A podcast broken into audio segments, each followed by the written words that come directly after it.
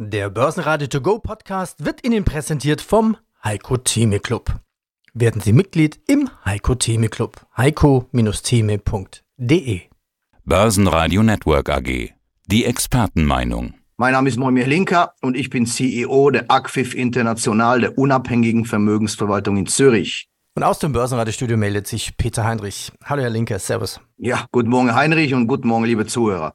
Herr Linke, ich kann mich erinnern, das letzte Interview, das Sie zusammen mit Heiko Thieme hatten, etwa vor circa vier Wochen. Da haben wir uns über Rallyes unterhalten und die Börsen. Da sagten Sie, hey, welche Rallye? Ich sehe gar keine Rallye. Hat sich daran irgendwas geändert? Ist es eher sogar noch Mauer geworden? Ja, es ist absolut richtig. Ich will ja mit meinen Aussagen die Zuhörer auch nicht langweilen, aber ich möchte das doch noch wenigstens in zwei Sätzen zusammenfassen. Die Medien allgemein rund um den Globus, äh, ja, also wann kommt endlich eine Abkühlung? Wann, wann geht's mal wieder ein bisschen runter? Das ist die letzten Tage und zwei Wochen sicher deutlich etwas runtergegangen, um es mal vorsichtig zu formulieren. Aber ich bleibe ganz klar dabei. Was die Rallye, über die man spricht, das war ein einziger Sektor, nämlich die Technologiebranche. Das waren die sicherlich herausragenden Quartalszahlen die dazu gebracht haben, dass diese Handvoll Titel, die diese Rallye angeführt haben, dass diese performt haben. Und das ist sicher Amazon, das ist sicher Google, das ist sicher Apple, wobei da gab es Härchen in der Suppe. Aber das ist natürlich vorneweg Nvidia und Netflix. Diese Titel, wenn man diese Titel zusammenzählt, dann kommt man auf weit über 60 Prozent der Marktkapitalisierung vom Nasdaq 100 eine Apple und auch S&P 500 und auch, wie gesagt, Microsoft und Apple ist auch im Dow Jones. Das heißt also, das ist die Stabilität und das war diese Bewegung zu sehen. Und wenn man sich anschaut, was seit Beginn des Jahres äh, der Dow Jones gemacht hat oder der Schweizer Marktindex und selbst der DAX, wenn man natürlich aus der Euro-Sicht das betrachtet, dann ist der DAX natürlich sehr gut gelaufen, aber alle anderen Indizes und insbesondere aus der Sicht des Schweizer Franken und der Globalanleger, wenn man die Währungsverluste noch abdiskontiert, wenn wir flat bis ein, zwei Prozent im Plus sind bei den großen Indizes, da kann ja mit Verlaub nach dem Absturz des letzten Jahres überhaupt nicht von einer Rallye die Rede sein. Wenn wir jetzt mal diese sieben Renner der Tech-Branche weglassen, astronomische Bewertungen teilweise bei Nvidia, Gibt es denn noch Börsensegmente oder Branchen, die gut laufen? Welche laufen denn gut? Es sind natürlich Segmente und Branchen, die gut laufen. Und ich komme immer wieder zurück. Qualität wird sich durchsetzen. Und das sind sicherlich die Industrietitel aus dem DAX. Wobei das ist jetzt natürlich, DAX ist ein spezielles Thema. Und das ist auch ein Thema, über das wir bis morgen früh reden können. Ich meine, Sie, Sie kennen mich gut genug und die Zuhörer kennen mich, dass ich mich nie zu irgendwelchen politischen Statements hinreißen lasse. Aber ich muss natürlich schon sagen, dass die Wirtschaftspolitik in Deutschland eine absolute Katastrophe ist. Das, was die Ampelregierung da produziert, also das ist ja wirklich, weiß Gott, alles als ein, als ein Auftrieb für den Aktienindex, der sich immerhin sehr, sehr gut gehalten hat. Und da müssen strukturelle Veränderungen her und da ist es also definitiv höchste Zeit dazu oder dafür. Aber wenn man natürlich diese astronomischen Bewertungen. Sie sagen astronomische Bewertungen. Zunächst mal die Segmente, die gut laufen oder die gut laufen werden. Da sind immer noch die Versicherer, Rückversicherer, die Dividendenzahler. Hier in der Schweiz immer noch die Industrietitel, auch die Bautitel. Hier spielt natürlich der immens starke Franken auch eine sehr, sehr große Rolle. Aber es sind immer noch genug Branchen, die mit Sicherheit den Aufschwung wieder mitmachen werden. Gar keine Frage. Aber zum Punkt astronomische Bewertungen. Ich meine, schauen Sie mal, die Dotcom-Blase da waren die Bewertungen tatsächlich astronomisch. Da haben die Titel überhaupt nicht, die haben gar kein Geld verdient und waren, da gab es ja gar kein Kurs-Gewinn-Verhältnis, denn Gewinne haben ja gar keinen Gewinn gemacht. Dort wurde nach Kurzumsatzverhältnis noch damals gepreist und gerechnet, falls Sie sich erinnern können. Und die Situation jetzt hat mit damals A nicht das geringste zu tun und B, auch damals waren Titel wie Amazon und Titel wie Google und Yahoo vielleicht damals noch und so weiter astronomisch bewertet. Und aus diesen Dutzenden oder wenn nicht Hunderten von Titeln sind alle nicht mehr da. Aber was ist geblieben? Apple, Google, Amazon, die sind natürlich geblieben. Und da wurden auch die Bewertungen irgendwann mal gerechtfertigt und substanziell untermauert. Und bei Nvidia ist es alles andere, dass man sagt, es ist heiße Luft. Klar ist dieser Titel astronomisch oder nicht astronomisch, aber sehr, sehr hoch bewertet. Aber wer sagt denn, dass Nvidia nicht, nicht, nicht ein zweiter Apple wird? Das wissen wir alles nicht. Das heißt, das wird die Zukunft zeigen. Und wenn man sich die Prognosen anschaut, was Nvidia im Hinblick auf die Jahresergebnisse zu publizieren gedenkt, ja, dann werden wir das mit Spannung abwarten. Aber wie gesagt, die Geschichte oder in diesem Falle wird die Zukunft beantworten, ob die Bewertungen horrend sind oder nicht. Was Ihre Renner im Depot sind, das würde ich sagen, das besprechen wir dann eh gleich nachher noch Check des Echtgelddepots. Das können wir am Ende des Interviews besprechen. Ja, was ist momentan an der Börse los? Natürlich die Berichtssaison. Wie ist denn Ihr Zwischenfazit der Berichte momentan? Also die Berichtssaison kann man mit einem Wort zusammenfassen. In Amerika extrem erfreulich, definitiv. Das kann man ja gar nicht anders beschreiben. Also ich glaube, 68 oder 70 Titel vom S&P 500 haben über den Erwartungen gemeldet. Einige kommen ja noch. Wie gesagt, nicht zuletzt Nvidia. Und da schauen wir natürlich mit Spannung hin. In Deutschland eigentlich angesichts der Situation ebenfalls erfreulich, wenn man diesen immens starken Franken hier in der Schweiz herausrechnet, dann sind auch hier die Ergebnisse sehr, sehr solide. Von daher Fazit Berichtssaison. Ich sag's mal einfach so. Viel, viel, viel weniger schlecht, teilweise deutlich besser als erwartet, schrägstrich befürchtet. Jetzt gibt es immer so Meldungen, wo man gar nicht weiß, ist die jetzt, naja, für uns Journalisten natürlich Tagespflicht, man muss sie melden, aber sind sie diese Meldungen börsenrelevant? Das am Abend veröffentlichte Protokoll zur letzten Sitzung der US-Notenbank missfällt den Anlegern. Demnach sind die Fed-Oberen sich uneins, was die weitere Zinsperspektive anbelangt. Ist das wichtig oder ist das eine Egalmeldung? Na, es ist absolut nicht wichtig. Das ist sogar eine, eine immens wichtige Meldung muss vielleicht auch noch mal eines ganz, ganz klar hervorheben. Jeder weiß, dass eine Leitzinsanhebung oder überhaupt eine Bewegung bei den Zinsen viel später ihre volle Wirkung entfaltet. Das heißt im Klartext, wir sprechen da über einen Zeitraum, ich sage das mal ganz, ganz grob und das kann man auch wirklich nicht präzisieren. Bei bestimmten Dingen, Export, Importpreise, persönliche Ausgaben, die übrigens gestern in Amerika ja, doppelt so hoch ausgefallen sind, wie sie erwartet worden sind. Und was natürlich für den Binnenmarkt USA eine immens große Rolle spielt. Das heißt, die Leitzinsbewegungen, egal in welche Richtung, entfalten viel später ihre Wirkung. Es gibt zunächst eine Signalwirkung, die passiert kurzfristig, aber die wirklichen Auswirkungen auf die Faktoren, die ich gerade genannt habe, die sehen wir drei bis zwölf Monate später. Was haben wir gesehen? Wir haben hysterische Leitzinsanhebungen und Sie kennen da, und auch da will ich meine zu oder unsere Zuhörer nicht langweilen. Die ganze Welle von Leitzinsanhebungen kam viel zu spät und sie kam viel zu brachial, so dass man, wenn man es früher gemacht hätte und wenn man es moderater gemacht hätte, könnte man jetzt schon diese volle Wirkung sehen und könnte jetzt schon beginnen, über eine Entlastung nachzudenken. So. In Amerika gehe ich davon aus, dass, dass das Soft Landing, wie Sie das immer letztes Mal schön gesagt haben, nasse Füße oder nasse Schuhe oder nur die Zehenspitzen, Amerika könnte auf ein Soft Landing zulaufen. In Europa ist es etwas anders, insbesondere in Deutschland. Aber diese Zinspause, über die gesprochen wird, und diese Uneinigkeit, über die Sie gesprochen haben, absolut richtig, absolut korrekt und absolut zielführend.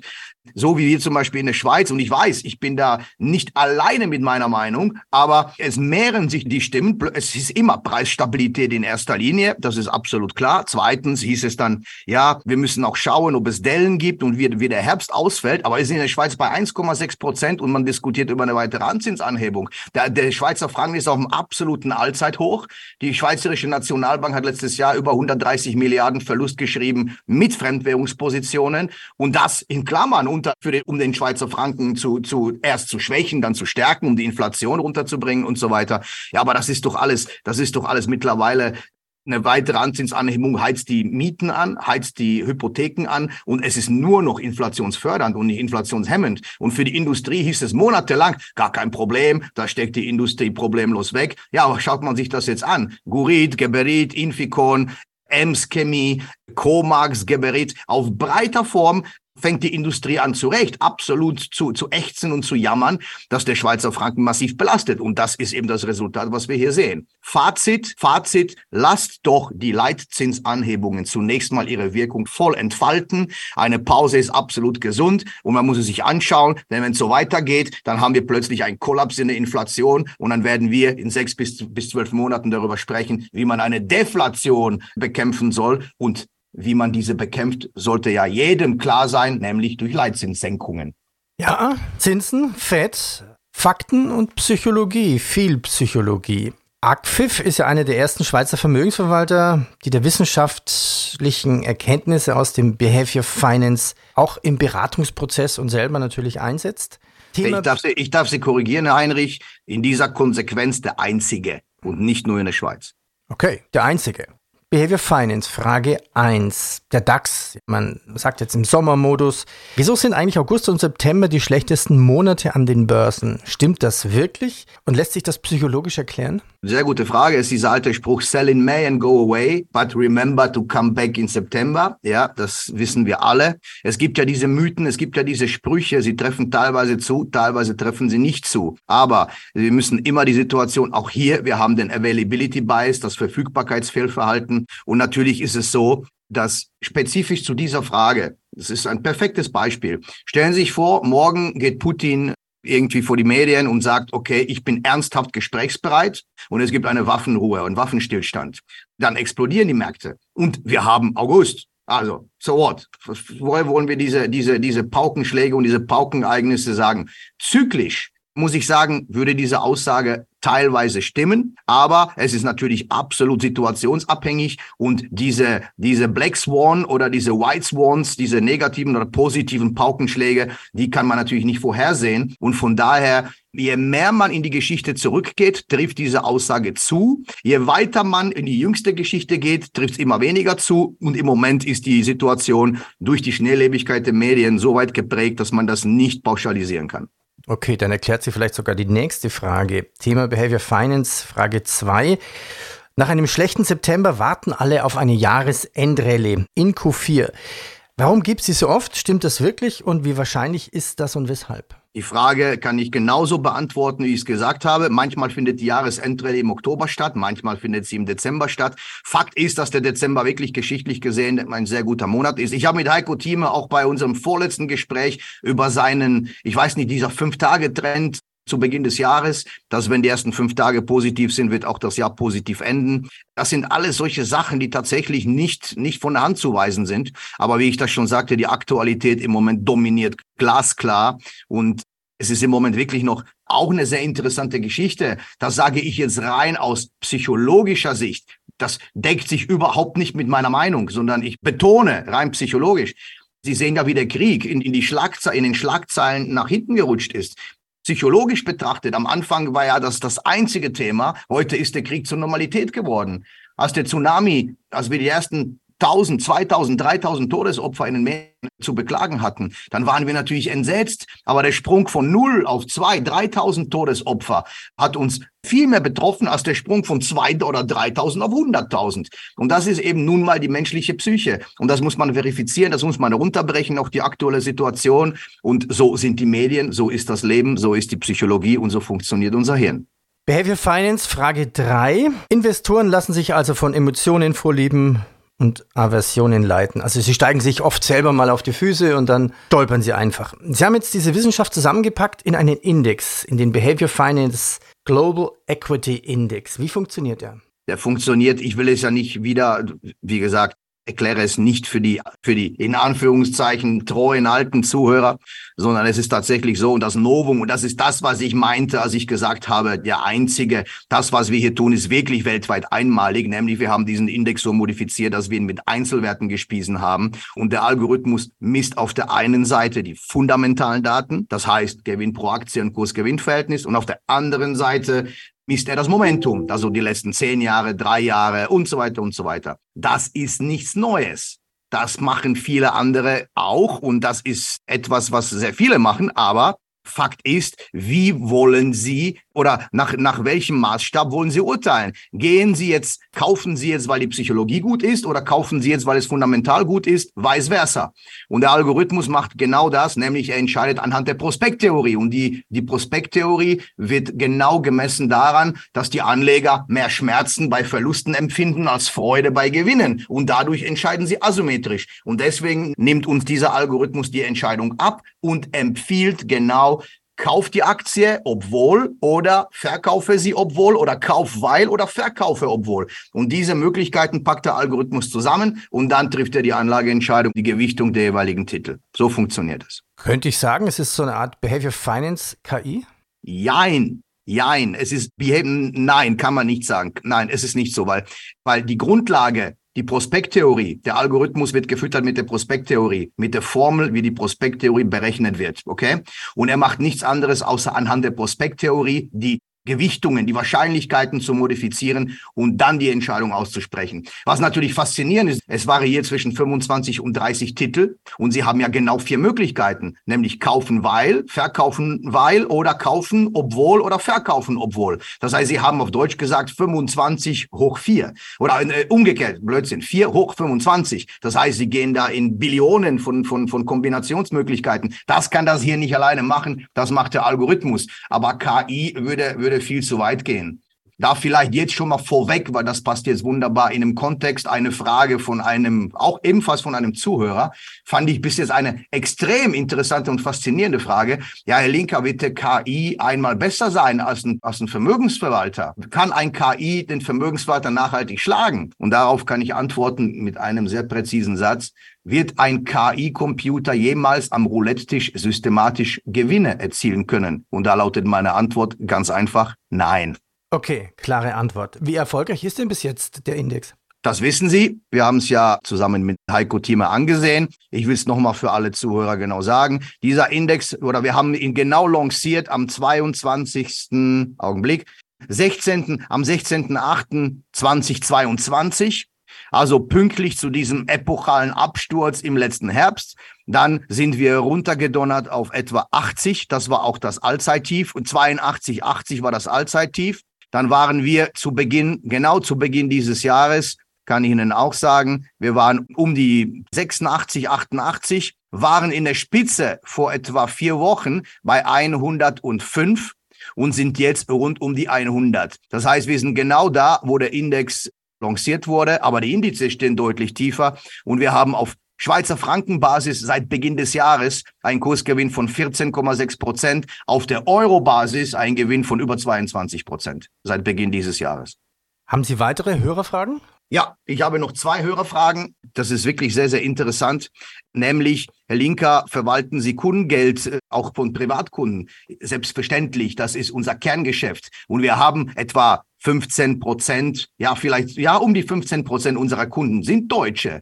Und ebenfalls von aus dem aus dem Umkreis des Börsenradio-Stammes haben wir schon einige Kunden aus Deutschland erhalten. Und selbstverständlich kann ein deutscher Kunde uns einen Verwaltungsauftrag erteilen. Selbstverständlich kann ein Deutscher in der Schweiz Geld investieren, so viel er möchte.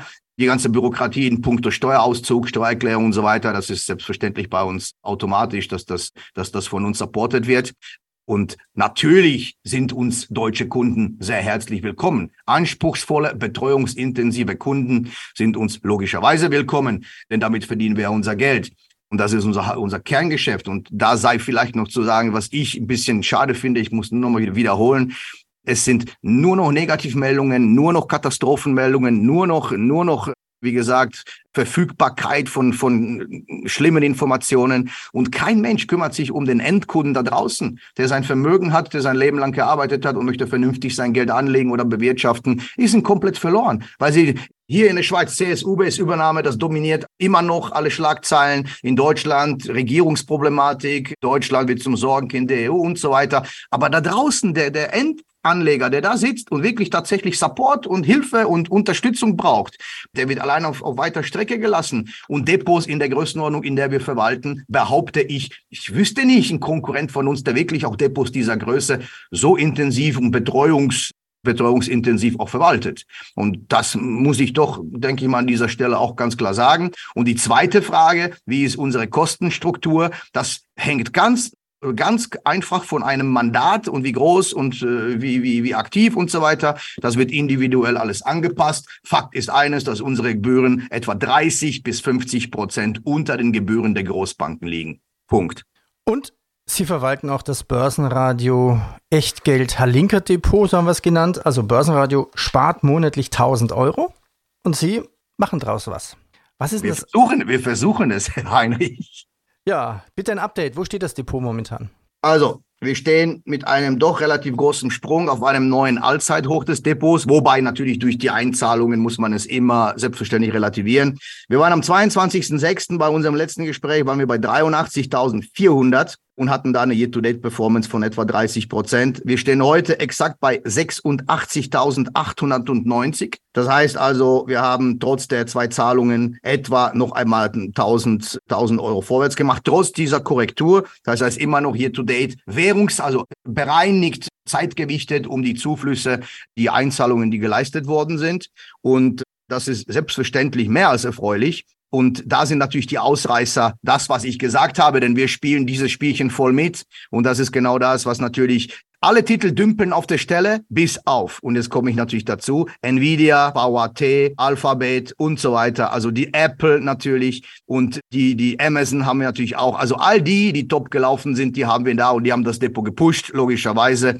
Das muss man fairerweise sagen. Wir haben mittlerweile Positionen. Die Nvidia ist mit fast 4.500 Euro vertreten. Die VAT hat wieder nach, nach Gewinnmitnahmen zwischendurch die 10.000 Euro Marke überschritten, sind 10.120 Franken da drin. Die ist natürlich wunderschön gelaufen, wunderschön gestiegen. Was vielleicht noch zu sagen, Sika war auch sehr, sehr erfreulich, was die Zahlen angeht. Die hat auch einen kleinen Sprung gemacht. Also da sind wir definitiv nicht unzufrieden. Und das kann man sicher mehr als solide betrachten. Wobei auch ich zum Schluss sage ich noch eine Sache dazu, nämlich, dass hier spielt natürlich auch die Währungssituation eine Rolle. Und deswegen ist diese, dieser, dieser Year-to-Date-Gewinn natürlich sehr, sehr groß, weil die Euro-Schwäche spielte da immer eine Rolle. Und alle Schweizer Frankentitel natürlich und alle Dollar-Titel haben überproportional zugelegt. Denn wir haben eigentlich heimische Titel sehr, sehr, sehr wenig. Nämlich, wir haben eigentlich nur die Hannover Rück, ich muss das ganz kurz nochmal durchgehen. Tatsächlich, wir haben nur die Hannover Rück und die Kering. Gut, das ist ein Franzose. Und das ist es. Und alle anderen Titel sind natürlich Auslandstitel. Und das hat die Performance, wie gesagt, nochmal, nochmal massiv gepusht. Vorneweg die Nvidia, die mittlerweile year to date mit, mit, mit, mit über 150 Prozent zu Buche steht. Herr Linke, ich bedanke mich und hinter Hinweis, Sie finden den kompletten Depotauszug. Wir machen das ja öffentlich und in dem Link und es gibt auch einen extra Menüpunkt Depot bei börsenradio.de. Herr Linker, ich bedanke mich bei Ihnen. Danke. Ich bedanke mich ebenfalls und wünsche einen schönen Tag. Bis zum nächsten Mal. Börsenradio Network AG. Der Börsenradio To Go Podcast wurde Ihnen präsentiert vom Heiko Theme Club. Werden Sie Mitglied im Heiko Theme Club. heiko-theme.de